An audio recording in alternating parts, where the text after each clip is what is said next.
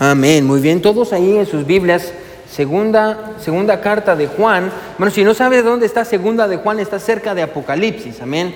Ah, es almost by the end of your Bibles. Y ah, segunda de Juan, Second John. hoy vamos a empezar una nueva serie de predicaciones, hermanos. Estoy bien, bien emocionado ah, y, vamos a estar en segunda de Juan. y yo creo que va a ser de mucha bendición para todos, hermanos. El título de la serie, hermano, de, sermones en segunda de Juan es Caminando en la verdad.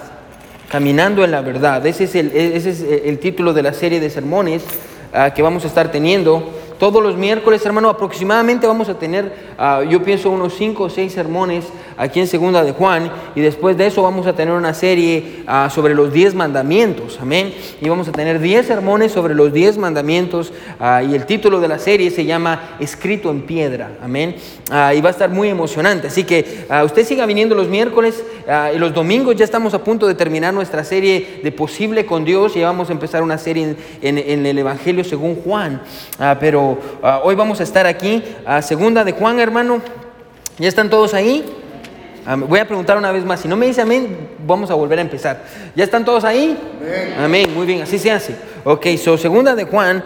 Vamos a leer, hermano, ah, nada más el versículo 1. Amén. Vamos a estar en el versículo 1, segunda de Juan. Puede abrirlo en el capítulo que quiera. Amén. No importa el capítulo. Segunda de Juan, en el capítulo que usted quiera encontrar. Amén. Ah, so vamos a leer todos ahí. Vamos a leer todos juntos.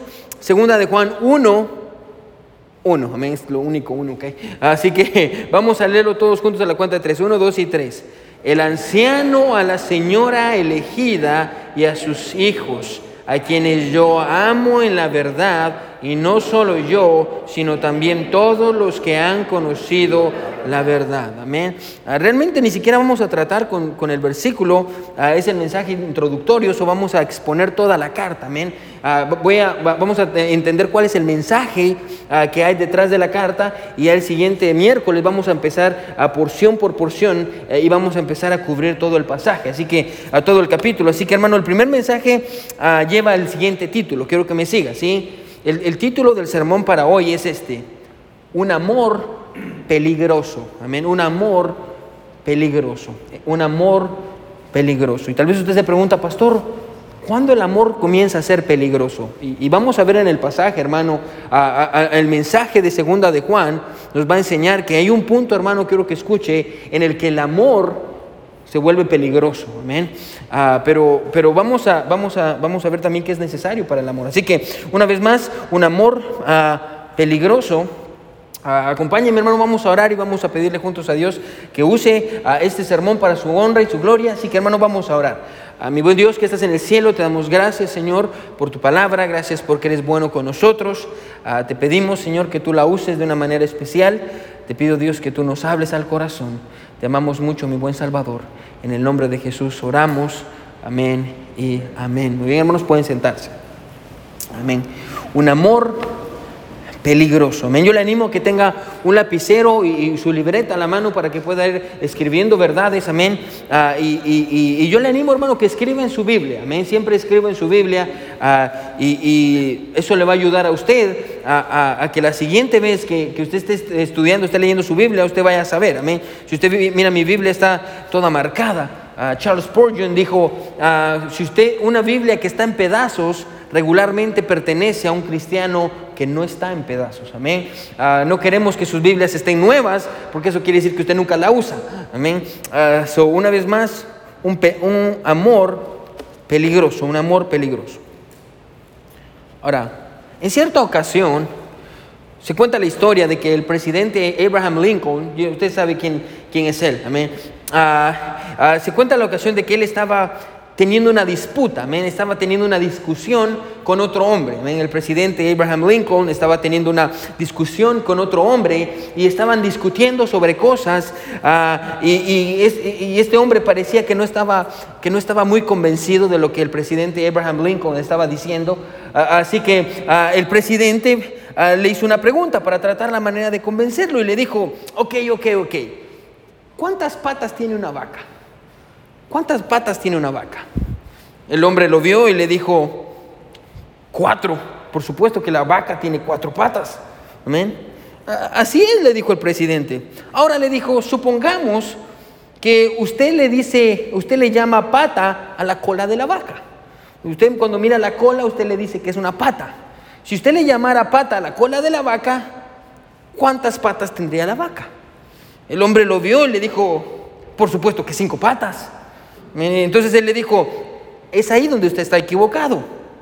¿Por qué? Escuche, porque llamar pata a la cola de una vaca no la convierte en una pata. Amén. Y, la idea es esta, quiero que escuche, ¿sí? El hecho de que alguien diga, eh, eh, ponga atención, el hecho de que alguien le diga verdad a una mentira, no la hace verdad. Se lo vuelvo a repetir por si usted no lo agarró. Amén. El hecho de que alguien le diga verdad a una mentira, no la convierte en verdad. Bueno, yo creo que eso suena muy lógico para nosotros y, hace muchos años cuando existía el presidente Abraham Lincoln, eso sonaba muy correcto, pero bueno, vivimos en un tiempo, quiero que escuche, vivimos en un tiempo, ah, ponga atención, donde tristemente eso era verdad hace muchos años, pero vivimos en una cultura en la que todo eso ha cambiado. Si usted va a una universidad hoy y usa esta misma ilustración, bueno, le aseguro que las personas de hoy le dirían algo como esto, ponga atención. Ah, pero, pero si él quiere decirle pata a la cola de la vaca, él puede decir que es pata. ¿Por qué? Escuche, porque cada uno tiene su propia verdad, amén. Ah, cada uno tiene su propia verdad.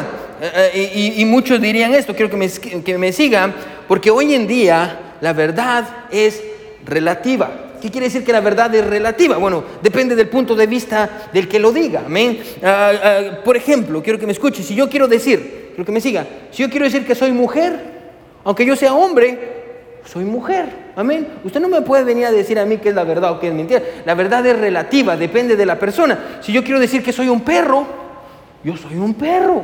Amén. De, hecho, hermano, en California, hace unos meses ya, ya hubo, el primer matrimonio entre un hombre y un caballo. Amén. Uh, sería una yegua. Amén.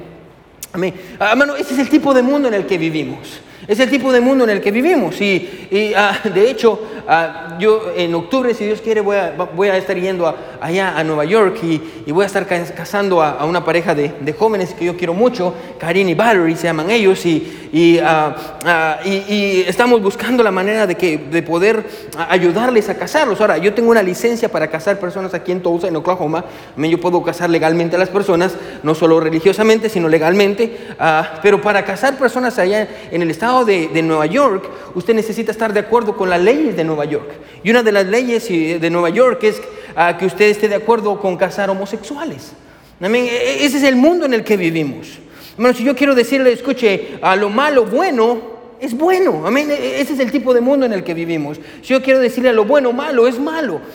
Hermano, hoy en día, escuche, vivimos en un mundo donde la verdad ha dejado de ser la verdad y cada uno ha creado su propia verdad. Cada uno ha creado su propia verdad. Es por eso, hermano, que esta noche necesitamos parar todos y hacernos una pregunta. La pregunta es, ¿qué es la verdad? ¿Qué es la verdad? Porque yo sé que suena muy sencillo, yo sé que suena muy fácil, hermano, pero en la cultura en la que vivimos, hermano, a la gente no sabe qué es la verdad. Y tengo miedo de que muchas veces cristianos no saben qué es la verdad. ¿Qué es la verdad? Ahora, bueno, si está escribiendo, hermano, yo creo que escriba eh, este concepto en su Biblia y que se grabe este concepto, ¿sí? Pastor, ¿qué es verdad? Verdad, escuche, es todo aquello que es consistente con la mente, la voluntad, el carácter y la gloria de Dios. Amén. Eso es verdad. Te lo vuelvo a repetir, sí. Verdad es todo aquello que es consistente con la mente, el carácter, la voluntad y la gloria de Dios. Y, tal vez, hermano, escuche diciéndolo de una manera diferente. Ah, hermano, ponga atención. Hermano, verdad es una autoexpresión de Dios. ¿sí? Verdad es una autoexpresión de Dios. Ah, y, hermano, tal vez para, por si usted no lo ha agarrado, no lo ha entendido, le voy a decir, lo voy a poner de esta manera. ¿sí?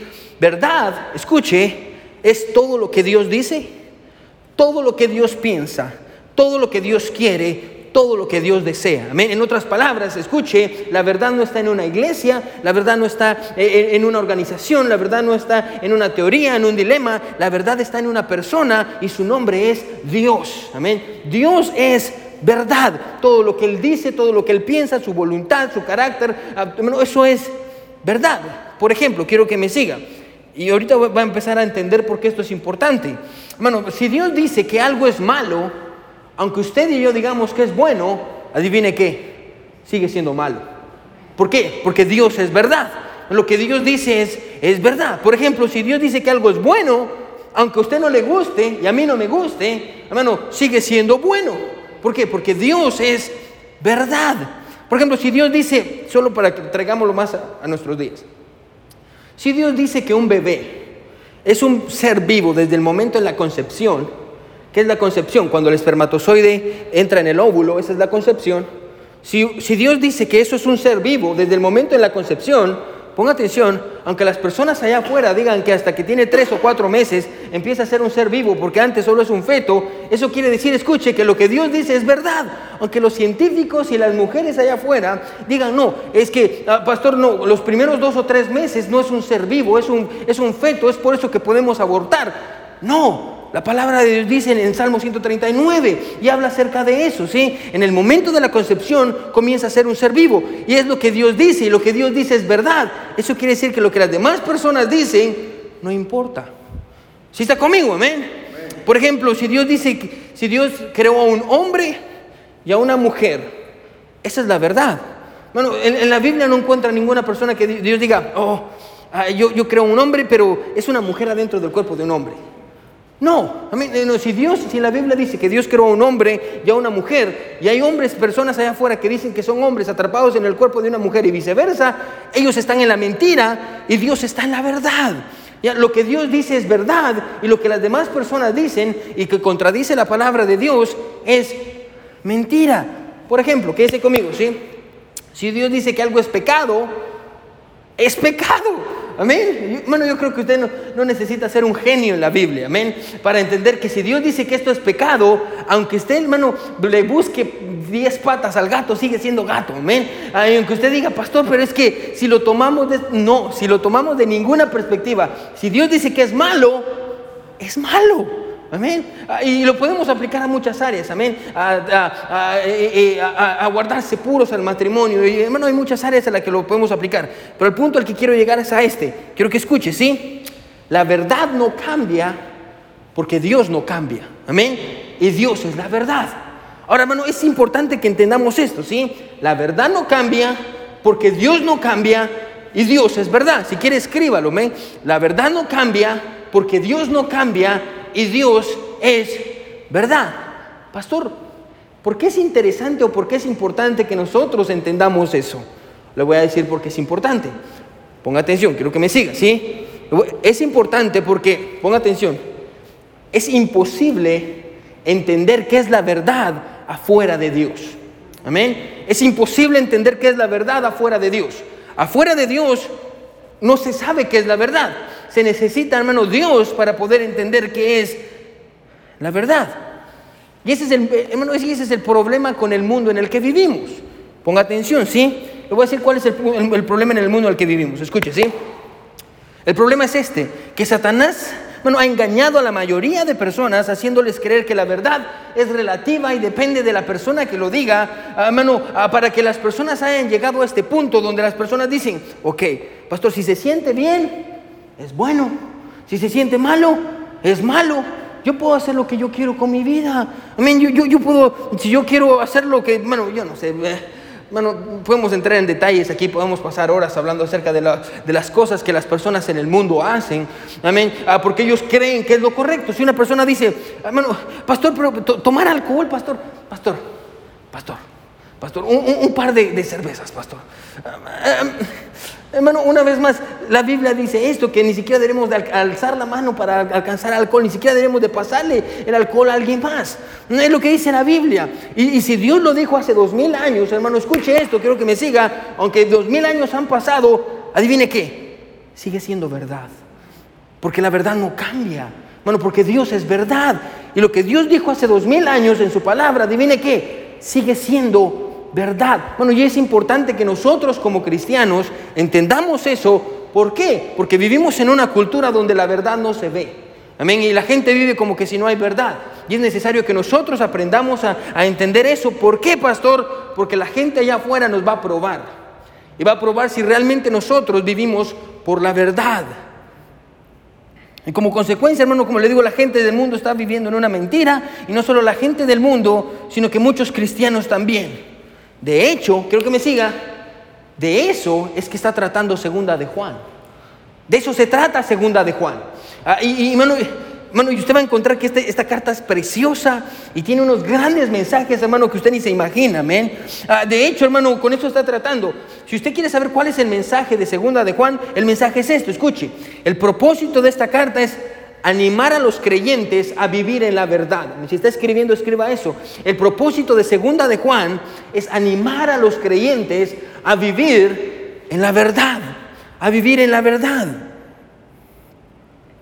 En otras palabras, vamos a ponerlo de esta manera, el propósito de esta carta es animar a los creyentes, escuche, a que su vida sea un reflejo de la mente, la voluntad, el carácter y la gloria de Dios. Hermano, eso es caminar en la verdad, ¿sí? Caminar en la verdad es cuando su vida es un reflejo de Dios, porque Dios es la verdad. Amén. Sí, cuando estamos diciendo, hermano, necesitamos caminar en la verdad, estamos diciendo que su vida toda su vida, no solo partes de su vida, no solo cuando usted está en la iglesia, sino cuando usted está solo en su casa, cuando usted está solo en el baño, ah, cuando usted está con sus amigos. Hermano, escuche, cuando decimos caminar en la verdad me refiero a esto, que toda su vida sea un reflejo de Dios, porque Dios es verdad. ¿Todos están conmigo? Amén, muy bien, ahora esa es la introducción, amén. Es para que entendamos la verdad, amén. Cuando digo caminando, caminar en la verdad quiere decir eso. Y vamos a usar mucho el término verdad en esta serie, ah, hermano, así entendemos qué es. Cuando digo es necesario que andemos en la verdad, me estoy refiriendo a que nuestra vida sea un reflejo de Dios, porque Dios es verdad. Que nuestra vida sea un reflejo de la mente, el carácter, la voluntad, los deseos, hermano, y la gloria de Dios. Ahora, si está escribiendo, escriba eso, ¿sí? Caminar en la verdad es cuando mi vida es un reflejo de Dios. Eso es caminar en la verdad, ¿sí? Caminar en la verdad es cuando mi vida es un reflejo de Dios.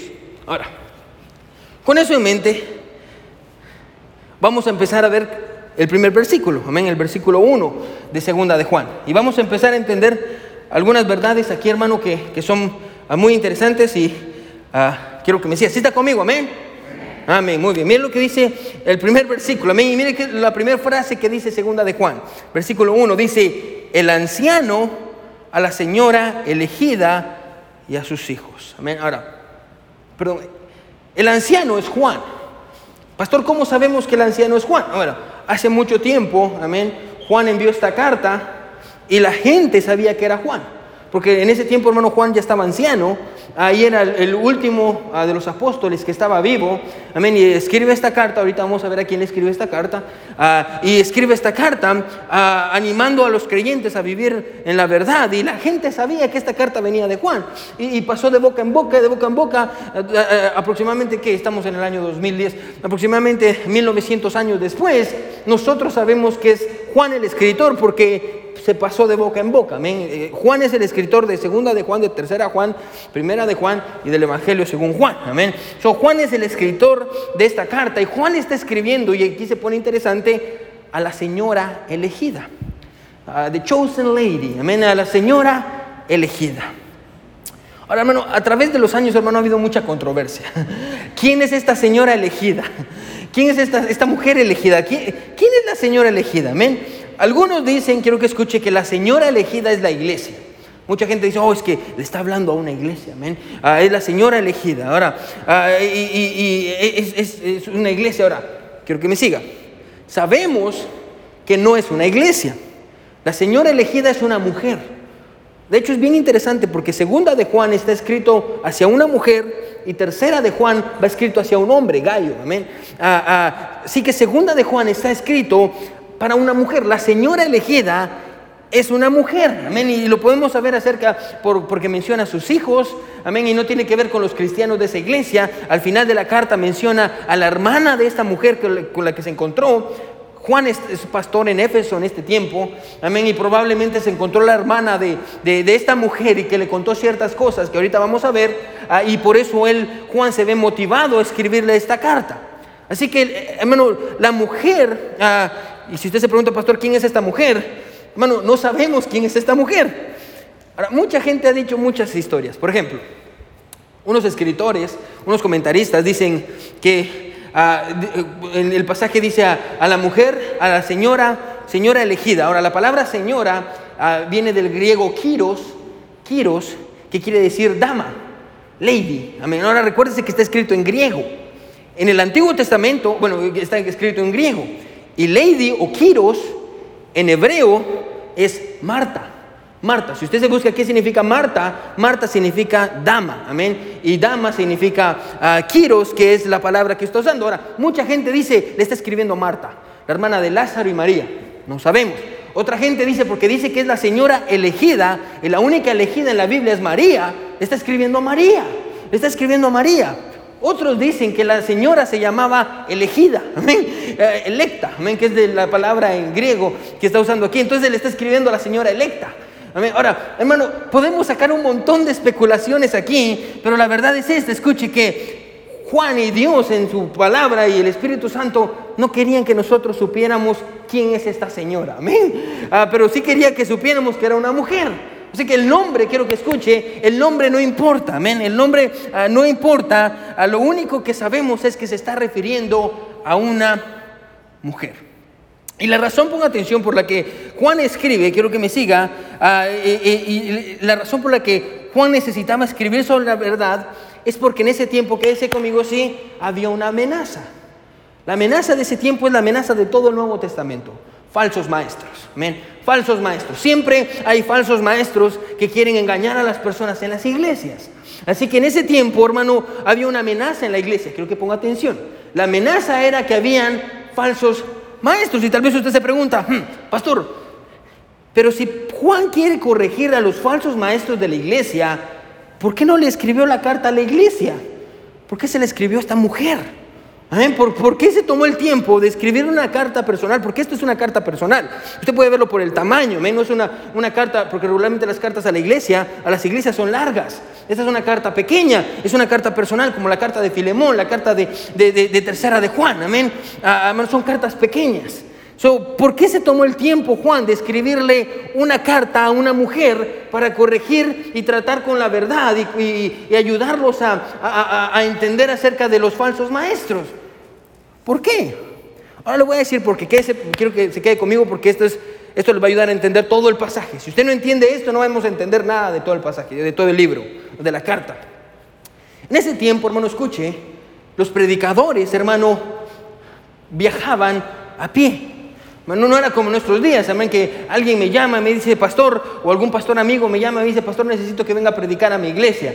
Amén, él me conoce, sabe quién es mi pastor, sabe de dónde me gradué, ah, conoce qué es lo que yo creo. Eh, si no me mira en Facebook o va a la página web, que por cierto ya tenemos una página web de la iglesia, amén. Ah, usted va a la pá- página web y escucha los sermones de la iglesia y dicen, oh, el pastor Ángel cree esto. En ese tiempo no tenían Facebook. En ese tiempo no tenían Instagram, no tenían Twitter, no tenían nada de las redes sociales, no tenían teléfonos. Entonces lo que pasaba, hermano, escuche, es que los predicadores iban a pie a las ciudades a predicar. Amén. Ahora, en ese tiempo no se sabía quién era bueno, quién era malo. La gente no sabía. Y, y- y los predicadores viajaban, quiero que escuche, iban a una ciudad porque iban a predicar a esta iglesia, entraban y ellos dependían de la hospitalidad de las personas de la ciudad. Eh, Es, por ejemplo, ah, que ustedes tuvieran otro pastor y yo vengo a predicar, amén, y yo vengo a pie. Ustedes no saben quién soy yo, pero yo le digo que yo predico el Evangelio de Cristo. Entonces esta iglesia iba a decir, ok, hay familias de esta iglesia que lo van a ayudar a usted, pastor, a que se quede a dormir. Le van a dar un lugar en su casa para que usted pueda pasar la noche. Eh, Los predicadores dependían de la hospitalidad. Ahora, y tal vez usted se pregunta, pastor, ¿por qué hacían eso? Bueno, porque eso fue lo que Jesús les enseñó. Aparte su lugar aquí, hermano, y vaya conmigo a Lucas 10. Ahorita vamos a regresar aquí a, Segunda de Juan, amén. Solo quiero que usted entienda más o menos qué está pasando en ese tiempo, amén. Segunda de Juan, ah, perdón, vaya a Lucas, el Evangelio de Lucas. Luke chapter 10, Lucas 10. Lucas 10. Ahora, ¿cuál es el título del capítulo 10? Misión de los 70. Ahora, mire qué es lo que Jesús está enseñando aquí. Mire lo que dice.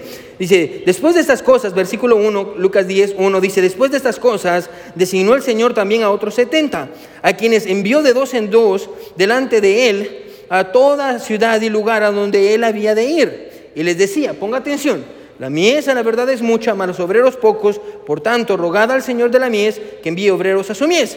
Versículo 3. id aquí, id, he aquí yo os envío como corderos en medio de lobos, no llevéis bolsa, ni alforja, ni calzado, y a nadie saludéis por el camino en cualquier casa donde entréis, primeramente decid, pase a esta casa, y si hubiera algún hijo de paz, vuestra paz reposará sobre él, y si no, se volverá a vosotros, y posad en aquella misma casa, comiendo y bebiendo lo que os den, porque el obrero es digno de su salario, no os paséis de casa en casa. Paremos ahí. ¿Qué le está diciendo Jesús? Ustedes van a depender, escuche, de la hospitalidad de la gente. Eso quiere decir que los predicadores en ese tiempo, escuche, sabían eso. Y cuando ellos iban a una ciudad, ellos iban y decían, soy un predicador, ah, yo predico a Cristo y vengo a predicar. Y entonces la iglesia decía, ok, venga, si usted se va a quedar en la casa del hermano Víctor. Amén. Ok, una noche. Y la siguiente noche, si, si estaba mucho tiempo, se iba a quedar en la casa del hermano Homero. Amén, porque es un predicador del Evangelio. Ahora, quiero que me siga, ¿sí? Este formato era perfecto para los falsos maestros. Amén, porque ellos sabían qué estaba pasando.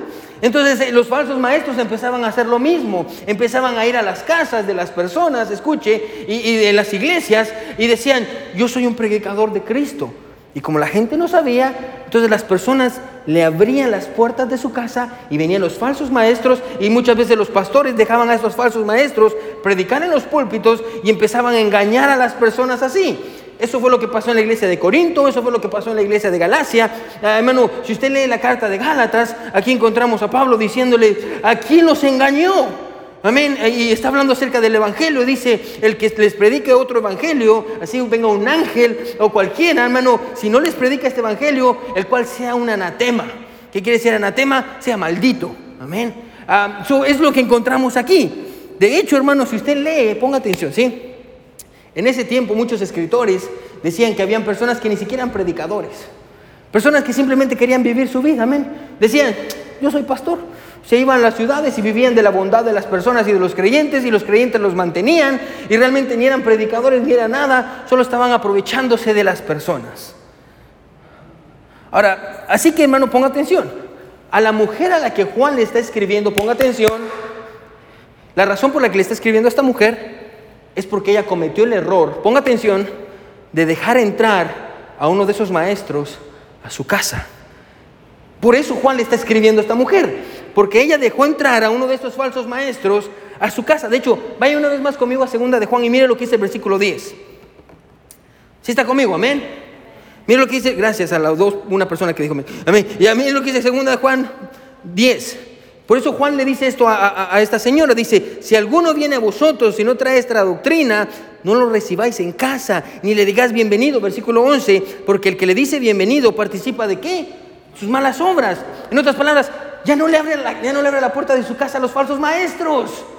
Esta mujer, ponga atención hermano, esta mujer dejó entrar a un falso maestro a su casa y por eso Juan está escribiendo esta carta personal para decirle que tenga cuidado con las personas que deja entrar a su casa. Ahora, hermano, es interesantísimo, ponga atención, porque el mensaje de segunda de Juan es muy claro. Quédese conmigo, si está escribiendo, escriba esto, sí, el mensaje es este. Si usted quiere saber, pastor, cuál es el mensaje de segunda de Juan y quiere escribirlo ahí en su Biblia, para recordarlo, escriba esto, sí. Hermano, el mensaje es este, deberíamos de tener cuidado, deberíamos de tener cuidado, no solo de a quién dejamos predicar detrás de un púlpito, sino de a quién dejamos entrar a nuestra casa. Ese es el mensaje de segunda de Juan. Deberíamos de tener cuidado no solo de a quién dejamos predicar detrás de un púlpito, sino a quién dejamos entrar a nuestra casa. Bueno, es interesante, porque segunda de Juan, hermano, ponga atención, la, la idea es esta, ¿sí? La iglesia, hermano, ponga atención, tiene que ser protegida no solo de falsas doctrinas, la iglesia no solo tiene que ser protegida de falsas doctrinas, la iglesia tiene que ser ah, protegida, ponga atención, de las enseñanzas que dejamos entrar en nuestra casa. So, esta carta, y usted lo va a ver en los sermones siguientes, trata con la familia. Y, las cosas que dejamos entrar a nuestros hogares. De eso trata esta carta, ah, de las cosas que dejamos entrar a nuestros hogares. ¿Por qué, pastor? Escuche, porque muchas veces estamos demasiado preocupados, ponga atención, ah, por lo que es lo que estamos dejando entrar en la iglesia y que se predique la falsa doctrina. Y estamos preocupados por lo que está pasando en la iglesia, al punto de que se nos ha olvidado qué es lo que estamos dejando entrar a nuestros hogares. Bueno, yo sé, quiero que escuche, ¿sí? Yo sé que probablemente, hermano, ponga atención, usted nunca dejaría entrar un falso maestro en su casa, amén. Ah, usted no va a ser como mi abuelita. Ah, mi abuelita, amén, e, e, era cristiana. Ah, y, a veces, hermano, ponga atención, usted llegaba a su casa y, y la encontraba platicando con un mormón. Abuelita, ¿por qué está hablando con un mormón? Es que el muchacho me cae bien, amén. Y a veces la encontraba platicando con un testigo de Jehová. ¿Y por qué está hablando con el testigo de Jehová? Pues porque me cae bien. ¿Y le pone atención? No, ella solo se quería tomar una taza de café con él, amén. Ella solo quería buscar a alguien con quien platicar. Amén. probablemente usted no va a hacer eso. Amén. Usted no va a dejar entrar un falso maestro a su casa. Escuche, pero el peligro para nosotros en esta noche, escuche, no es que dejemos entrar un falso maestro a nuestros hogares, sino que dejemos entrar una falsa enseñanza. Ese es el problema. El problema no es a quién ponemos detrás de un púlpito. O al menos con, eso no está tratando segunda de Juan. El problema es a quién estamos dejando entrar a nuestras casas. Bueno, y tal vez una vez más le voy a decir, una, vez más le vuelvo a decir, tal vez usted hermano nunca le va a abrir la puerta a un testigo de Jehová, a un mormón, a, a alguien así, tal vez usted no lo va a hacer, hermano, ponga atención. Pero ¿qué tal las películas que usted mira? Ahí dice, ve, aquí nadie me va a decir amén. Ah, ¿Qué tal las películas que usted mira? Bueno, ponga atención, porque siendo honestos todos aquí, hermano, escuche, muchas de las películas que miramos eh, y series que miramos en Netflix y, en lo que miremos, hermano, siendo honestos, ¿usted piensa que agradan a Dios? ¿Usted piensa que Dios está en el cielo diciendo, voy, lo que está viendo en la televisión, escuche, está conforme a lo que dice mi mente, lo que ah, me trae gloria a mí, e, e, es, es, es verdad. ¿Será que es correcto? La verdad es que no. Y le voy a decir algo, pero quiero que ponga atención. Y todos somos culpables de esto. Bueno, le voy a decir qué es lo que está pasando. Bueno, las personas y las, las, películas y las series que se hacen en Hollywood o se hacen en Netflix, bueno, lo último que quieren es agradar a Dios. Es agradar a Dios. Y muchas veces, hermano, cuando usted lo mira, hermano, atención, cuando usted enciende su televisión, el problema no es la televisión, amén. El problema no es su celular, el problema es usted que no tiene control, amén. Y usted está dejando entrar falsas enseñanzas a su vida. ¿Se da cuenta? El problema no es lo que está detrás del púlpito, el problema es lo que usted está dejando entrar a su casa. ¿O qué tal, hermano? Ponga atención el mensaje de las canciones del mundo que escuchamos. O, hermanos, estamos hablando de la familia. ¿Qué, ¿Qué están escuchando sus hijos? Amén. ¿Cuál es la música que estás? Porque hay un mensaje. No, no es como que alguien viene y diga y dice, ah, voy a hacer una canción de cualquier, aunque las canciones de hoy en día amén, no tienen sentido ni mensaje ni nada. Bueno, pero siempre hay un mensaje. ¿Cuál es el mensaje, jóvenes? De la música que usted deja entrar, cuando usted tiene sus audífonos, amén, y usted va manejando, usted está con sus papás en el living room y, están viendo una movie o algo así, y usted tiene sus audífonos, ¿qué tipo de música está escuchando? ¿O cuál es el mensaje que usted está agarrando de eso? ¿Cuál es el mensaje? Bueno, ponga atención, o incluso las redes sociales. Quiero que me siga. Bueno, Instagram, usted tiene que seguir a las personas. En Twitter, usted tiene que seguir a las personas. Y muchas veces a las personas que usted sigue, bueno, ni creen en Dios. No creen en Dios, pero ahí está usted de cristiano, que usted conoce que es la verdad. Y usted está siguiéndolos y escuchando qué es lo que dice, cómo se visten, qué es lo que hacen. Bueno, escuche, no, el problema no es a quién dejamos entrar en la iglesia, el problema es a quién dejamos entrar a nuestros hogares o las personas a las que dejamos entrar a nuestra casa. Bueno, ¿a quién está dejando entrar usted a su casa? Bueno, no le estoy diciendo que le cierre la puerta a todos los que no son cristianos. No le estoy diciendo eso. Usted no es cristiano, váyase de mi casa. No le estoy diciendo eso. Le estoy diciendo que usted debería de tener cuidado de quienes están influenciando la vida de sus hijos. Hermano, papá, mamá, ¿quiénes son los amigos de sus hijos? ¿Usted los conoce? ¿Usted sabe con quién se junta? ¿Usted sabe cuáles son los ídolos de sus hijos? No, porque si usted no sabe quiénes son, hermano, lo más probable es que estén teniendo una mala influencia en su vida y usted está dejando entrar mentiras a su hogar. Y es con eso que está tratando este pasaje. Y el pasaje dice, escuche, no los deje entrar Pastor, usted me está diciendo eso. No, es la palabra de Dios. Y recuerde lo que vimos al principio. Si Dios dice que es verdad, escuche, aunque usted diga que es mentira, sigue siendo verdad. Sigue siendo verdad.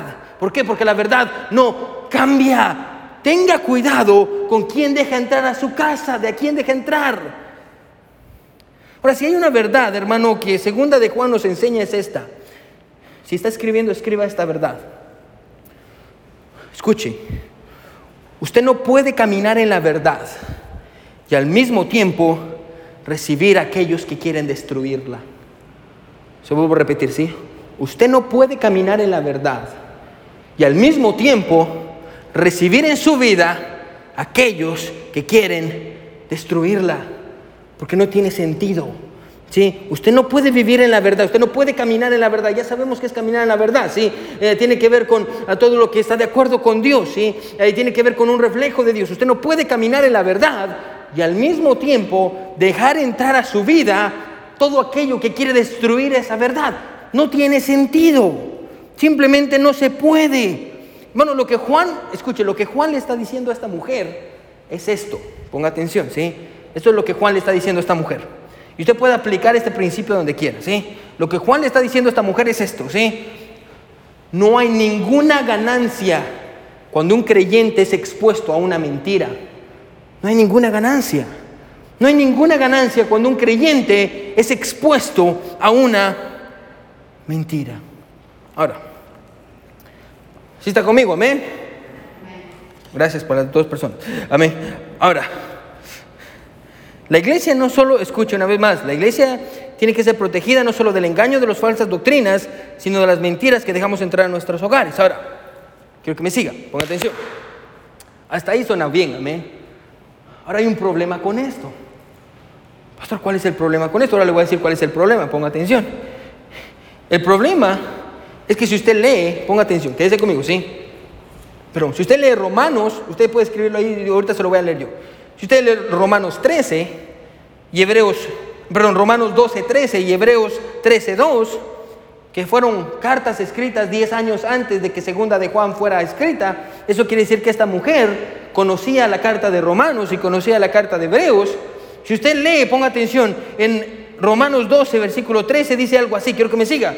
Dice, compartiendo para las necesidades de los santos, practicando la hospitalidad. Y si usted lee Hebreos 13, 2, dice, no os olvidéis de la hospitalidad, porque por ella algunos, sin saberlo, hospedaron ángeles. Pastor, ¿qué me está hablando? Le, estoy diciendo esto. Sí, con atención. Lo que le estoy diciendo es esto. Que en ese tiempo era un mandamiento, todavía hoy es un mandamiento ser hospitalarios. ¿Qué quiere decir ser hospitalarios? Abrirle la puerta de su casa a las personas.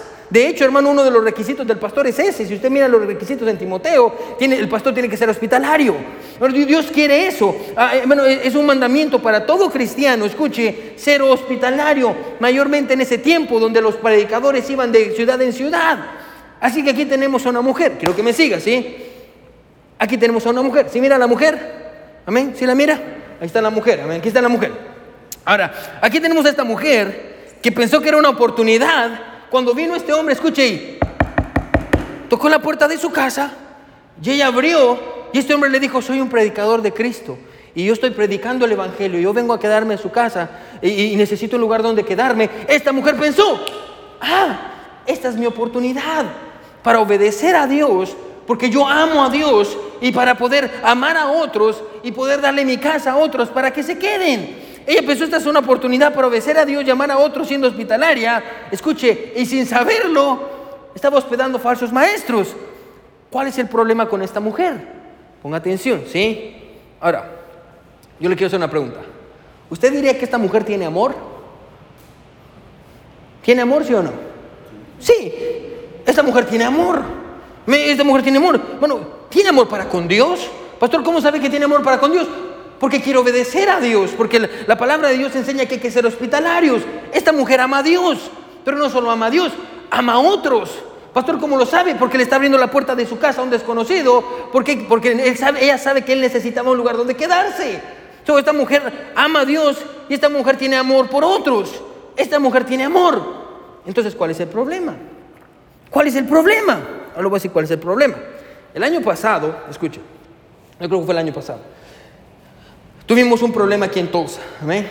Se nos inundó todo Riverside, ¿se recuerda? Amén, que se inundó Riverside. Ah, y, toda la, avenida se, inundó y se recuerda el casino. Yo sé que ustedes no saben de casinos también. Ah, pero el, River Spirit que estaba allá, nosotros pasamos con Sabrina, pasamos, no le estoy diciendo que fuimos al casino, amén, ah, porque estaba cerrado. Ah, no, son mentiras. pasamos, pasamos por el no, no fuimos al, casino.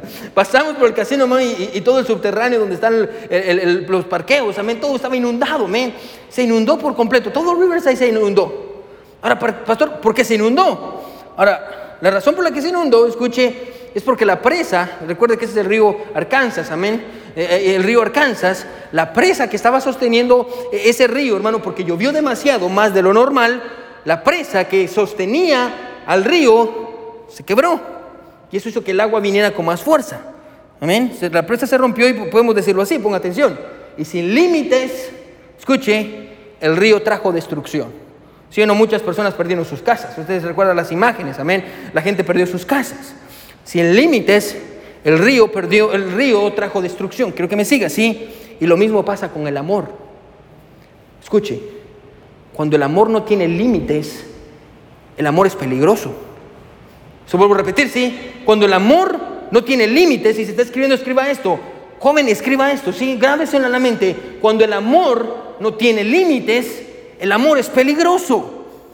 El amor es peligroso, el amor es como un río. El amor, hermano, escuche, es muy poderoso, pero cuando el amor no tiene límites, hermano, escuche, el amor es muy peligroso. El amor es muy peligroso. Por ejemplo, hermano, y esta es una verdad que yo hubiera querido aprender hace tres o cuatro años, amén.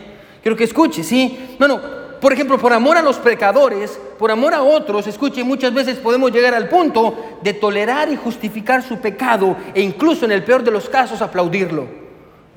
Pastor, pero es que yo lo amo a él. Sí, pero está pecando. Pero no le voy a decir nada por su pecado. Porque yo lo amo. Y le voy a dejar que sirva en la iglesia, aunque esté en pecado. Porque yo lo amo, yo sé que va a cambiar. Ah, escuche, por el amor a una persona podemos ignorar todo el mal que nos está haciendo.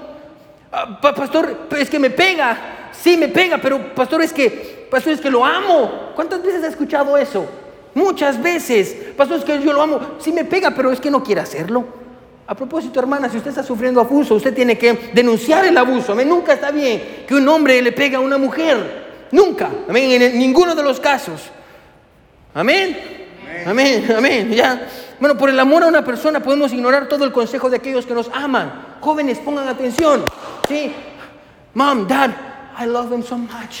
Y usted no le importa lo que diga sus papás. Mija, mija, es que yo siento que no está bien. Mom, I don't care what you said.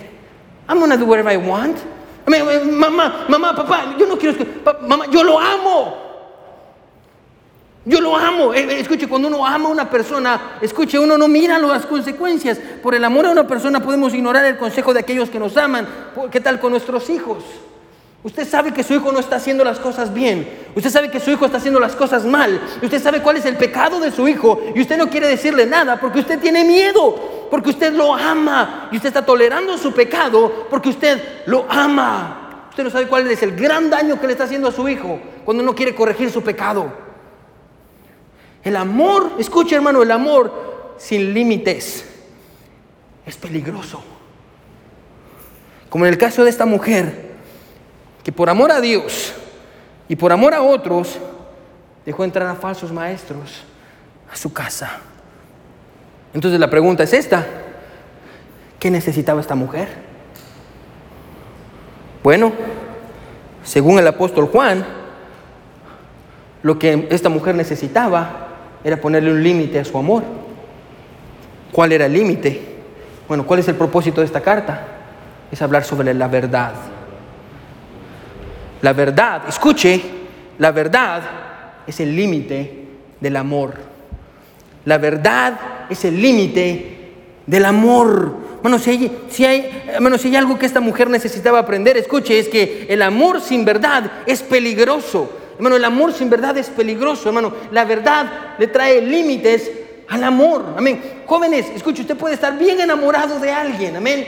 Pero si usted sabe, escuche, que ese amor contradice lo que la palabra de Dios dice, hermano, está mal aquí y en China. Ah, pastores que lo lo siento mucho. Bueno, ponga atención porque la palabra de Dios no cambia. La verdad no cambia. Bueno, si su amor contradice la palabra de Dios, tenga cuidado porque ese amor es destructivo. Ese amor es destructivo. Como le está pasando a esta mujer. Bueno, el amor sin límites es destructivo y lo que el amor de esta mujer necesitaba era verdad. La verdad, hermano, escuche, la verdad le pone límites al amor. La verdad le pone límites al amor y es lo que esta mujer necesitaba, necesitaba entender. ¿Ok? ya, voy a preguntarle a este predicador, a este hombre, antes de abrirle la puerta, antes de dejarlo entrar, le voy a preguntar qué es el Evangelio. Porque es lo que Pablo, Juan está diciendo, perdón. Juan está diciendo, si no trae este Evangelio, ¿cómo sabe qué Evangelio iba a traer? Tenía que preguntarle. Ella y, hermano, ¿y qué le tenía que preguntar? Eh, conforme a lo que era la verdad. La verdad le iba a ayudar a poner límites a su amor. Joven, bueno, sí, grabes eso en su mente. Jóvenes, todos grábense eso en su mente. Por más que yo ame a algo, o yo, yo ame a alguien, si la verdad, si contradice la verdad, solo le va a hacer daño. Y grabe mis palabras, solo le va a hacer daño. Papás, de igual manera. Sí, Pa- pastor, es que me cae bien la muchacha, pastor. Pastor, bueno, si está en contra de la verdad, no lo acepte. Bueno, confíe en Dios. Bueno, confíe en Dios. Confíe en Dios. Bueno, recuerde que es caminar en la verdad. Es cuando su vida es un reflejo de Dios.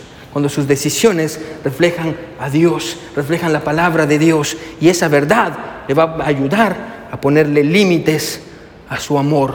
Porque un amor sin límites es un amor peligroso. Amén. Bueno, que Dios nos ayude a entender. Bueno, yo le animo a que ore por los jóvenes de nuestra iglesia. Bueno, porque usted también fue joven, amén. Aunque algunos ya no se les nota, amén. Que fueron jóvenes, alguna vez fuimos jóvenes. Amén. Bueno, y sabemos cuán difícil es. Bueno, ore por los jóvenes de nuestra iglesia. Bueno, y ore por los papás de nuestra iglesia. Si usted es un papá, hermano, bueno, bueno, levante la verdad. Viva por la verdad. Bueno, que no le dé miedo, hermano, que no le dé miedo. Párese por la verdad. Bueno, que su vida sea un reflejo de Dios. El amor sin límites causa daño. Y los límites para ese amor son la verdad. Vamos a orar, hermano. Todos con los ojos cerrados y cabeza inclinada. Nadie viendo. Todos con los ojos cerrados. El amor sin límites produce daño.